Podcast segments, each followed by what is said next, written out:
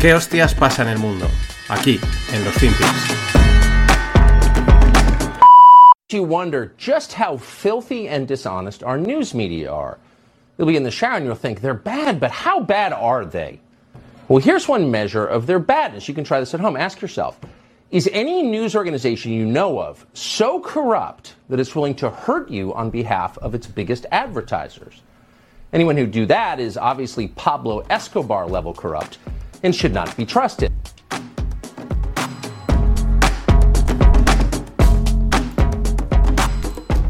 Hola no financieros, vamos con otro FinPix.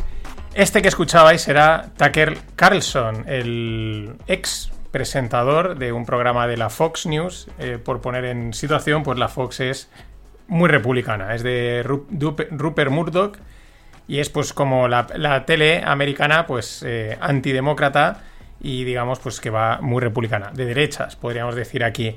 Y bueno, este es un discurso de hace unos días, eh, la polémica es porque Tucker Carlson pues ha sido despedido de Fox News. Aquí se está metiendo, pues se está poniendo eh, en duda, está criticando los medios de comunicación, que tiene una actitud de Pablo Escobar, porque se venden a los anunciantes. Bueno, está un poco desenmascarando algo de lo que él en ese momento es partícipe. Eh, alguien decía, quizás esto lo, esto lo comentaba Tucker Carlson porque ya se olía que se lo iban a cargar. Bueno, las teorías de por qué han tirado a Tucker Carlson eh, son muchísimas. O sea, hay tantas como eh, speeches polémicos ha dicho, y polémicos lo digo entre comillas. Luego veremos, ¿no? Porque, vamos, la pregunta es qué cosa o en qué fregado no se ha metido o no ha hecho por lo menos de voz contraria o de voz disonante respecto al, mainstream, respecto a lo que todo el mundo dice.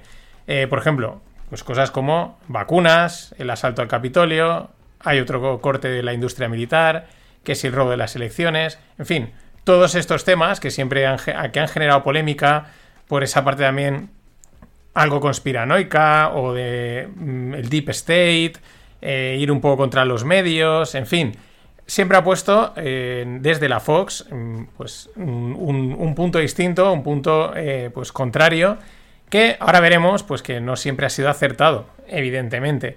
Pero bueno, el tema es que Ataque Calzón lo han, lo han despedido y ya, pues, dicen que si era porque se había metido con las Big Pharma, ¿no? Eh, que si habían ocultado los efectos secundarios y entonces al final, eh, pues todos los medios están plegados a las grandes farmacéuticas y aquí lo, primero que se dijo es que, claro, como este había atacado a las grandes farmacéuticas, pues lo primero que habían hecho en Fox era ventilárselo.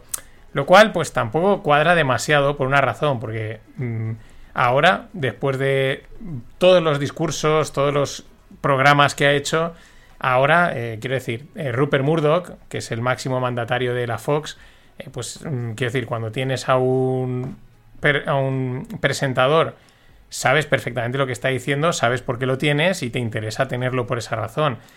¿Por qué? Porque ha dicho no sé qué las vacunas, porque ha dicho no sé qué de, del Capitolio, porque ha dicho no sé más. Mm, de, tirarlo, pues lo hubiesen tirado a la primera de turno, a la primera que hubiese hecho eh, un discurso, y ya digo, polémico entre comillas, porque según quien te lo mire te va a decir que es polémico o no. Eh, no cuela, no colaba, pero vamos, mm, por mil cosas, que si dijo un discurso en, una fundación y dijo no sé qué, que si se metió con no sé cuántos, el otro día también eh, llevaba a un... llevaba a un otro periodista eh, que decía que el problema era que el enemigo no era China, que el enemigo no era Rusia, sino que el enemigo era la industria militar, ¿no? El complejo de la industria militar. Eh, y entonces decía, no, pues este ha sido tirado Tucker Carlson por permitir a decir esto, ¿no? Meterse con la industria militar, en fin. Ha permitido él o a invitados meterse contra todo lo que se supone o se dice que es el deep state, las farmacéuticas, eh, la industria militar, el sector financiero, etcétera, las manos que lo mueven todo, porque las cosas como son lo mueven, pero bueno, que mm, pues lo podrían haber tirado por todas. A mí hacía gracia un resumen que, ponía, que tuiteaba un tal Brian Kassenstein, mm, cito pues porque es de Twitter, y decía, mira, que esto, todo esto sucedió el pasado lunes, ¿no? Dice, la Fox eh, se liquida a Tucker Carlson. Los demócratas en Estados Unidos están celebrándolo, porque claro, era un acicate fuerte. Dice, los republicanos eh, en, eh, en, Estados Unidos atacan a Fox News a y a Rupert Murdoch y Paul Ryan. ¿Por qué? Pues por tirar a Tucker Carlson. Dice, Rusia Today, que es un medio afín a Rusia, le ha ofrecido trabajo eh, a Tucker, a, Tucker Carlson online. Le dijo, oye, aquí tenemos un, un, puesto para ti. Porque otra de las cosas que decía es que, que si había defendido a Putin, que si, bueno, de todo, imaginaros, ¿no? de todo lo que puedas imaginar se le ha atribuido o él ha pasado por decirlo. Eh, al mismo tiempo, más cosas que pasan el lunes. La CNN eh, despedía a Don Lemon, que pues la CNN es todo lo contrario a la Fox, pero parece ser que Don Lemon, Lemon pues va, pues es como el Tackle Carlson de la CNN, ¿no? Dice, el, y, el, tío cerraba, dice, la, el, panorama de los medios de comunicación americanos está cambiando. Dice, eh, tomará el periodismo independiente el, el panorama eh, general, el mainstream, bueno, eso ya es quizás tirar demasiado. De momento no. Pero vamos con la explicación que yo he encontrado, que me parece la más plausible, porque como he dicho, después de todo, después de tanto tiempo, eh, digamos, metiéndose con todos, con o sin razón, ¿eh? Ya ahora luego veremos que unas veces tenía razón, otras no.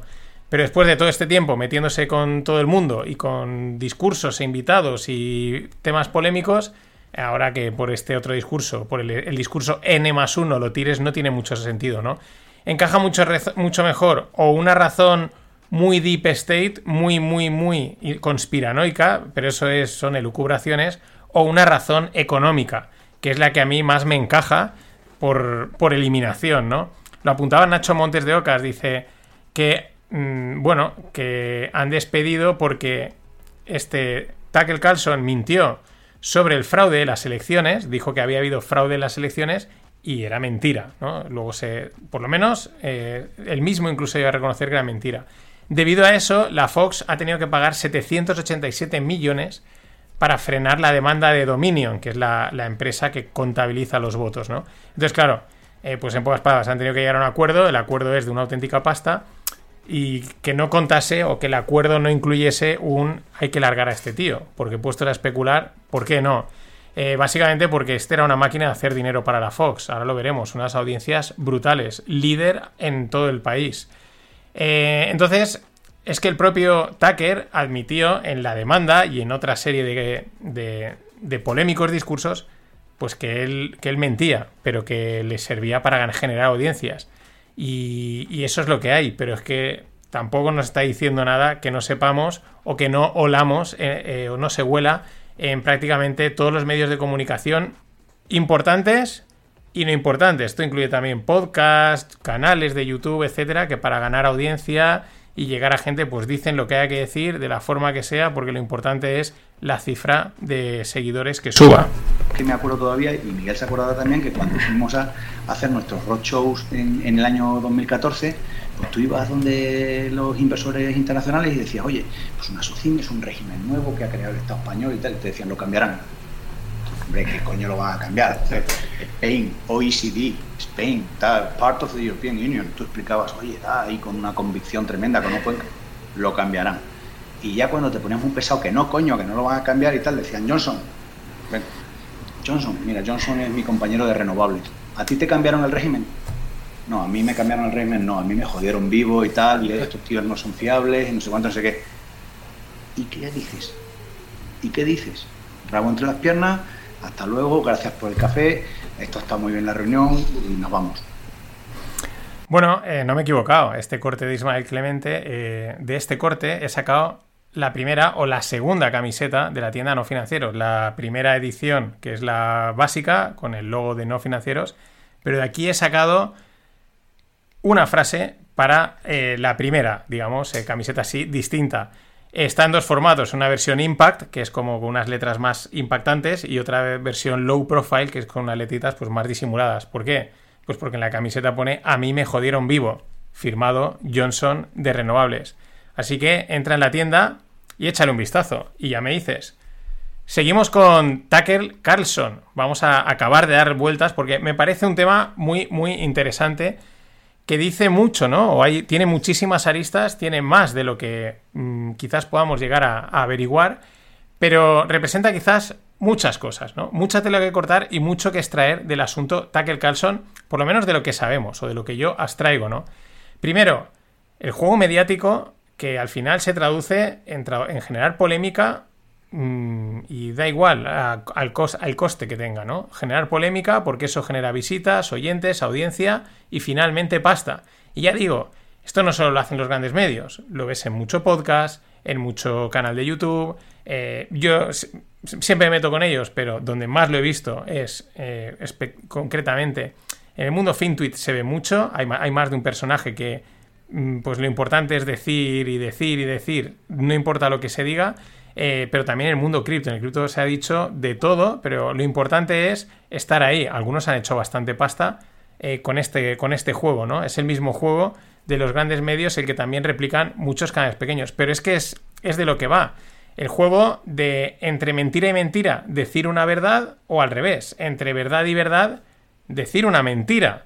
Porque esto es lo que ha pasado con, con Tucker Carlson.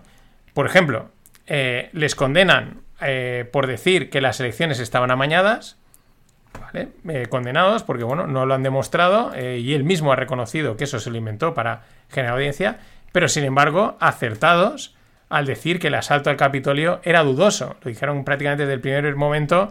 Eh, dijeron esto mm, lo pusieron un poco en entredicho pensar decían bueno rollo que estaba manipulado bla bla bla bla bla bla no eh, nadie se lo creía nadie se reía pero es que hace poco en el propio programa de Tucker Carlson publicaron las imágenes las cámaras internas del Capitolio y cómo se veía cómo al Jeremiah Johnson este, que es el que asaltó el Capitolio, ¿no? El de los cuernos, pues como la policía lo iba acompañando, le iban abriendo las puertas para que llegase a la sala principal e hiciese el paripé.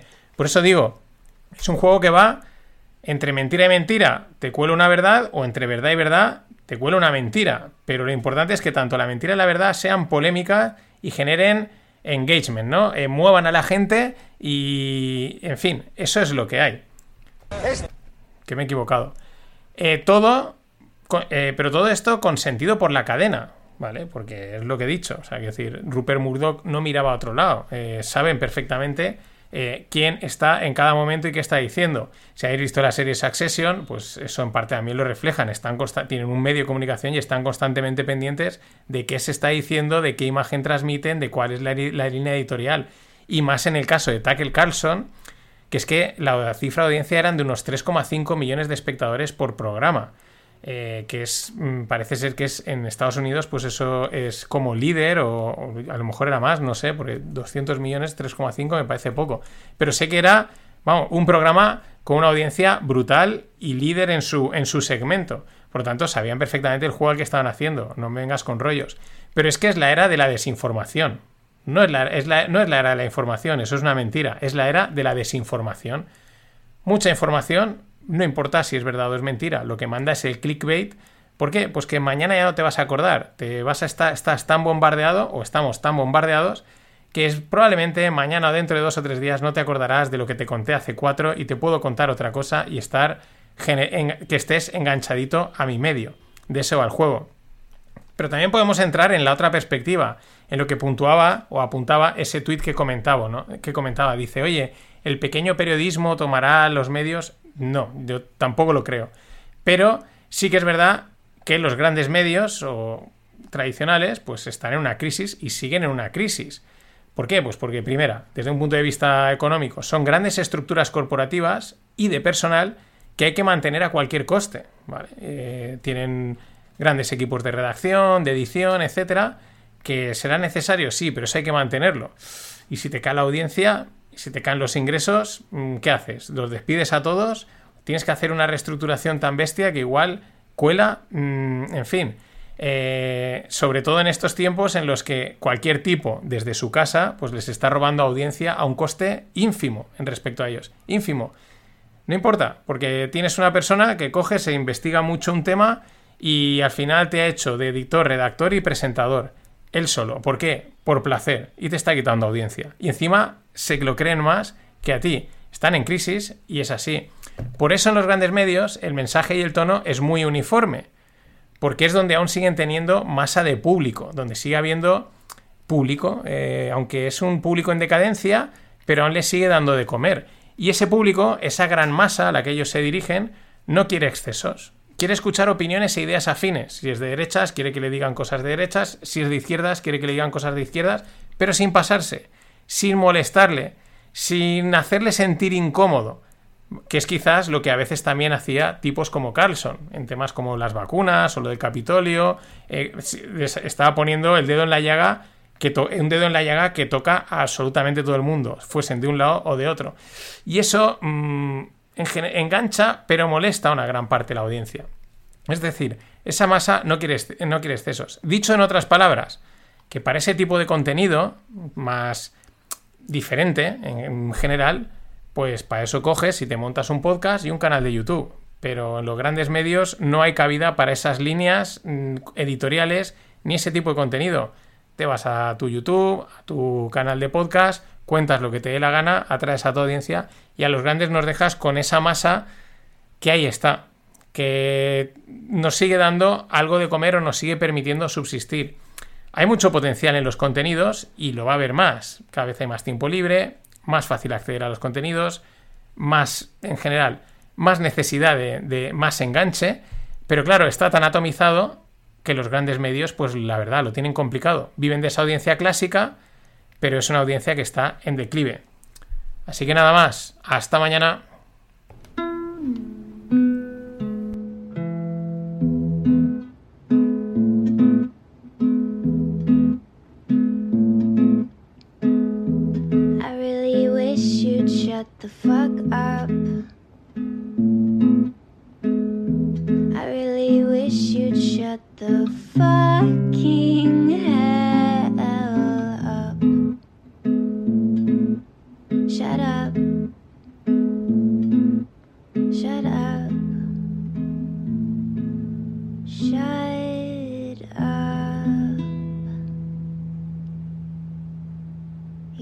walking psychopaths.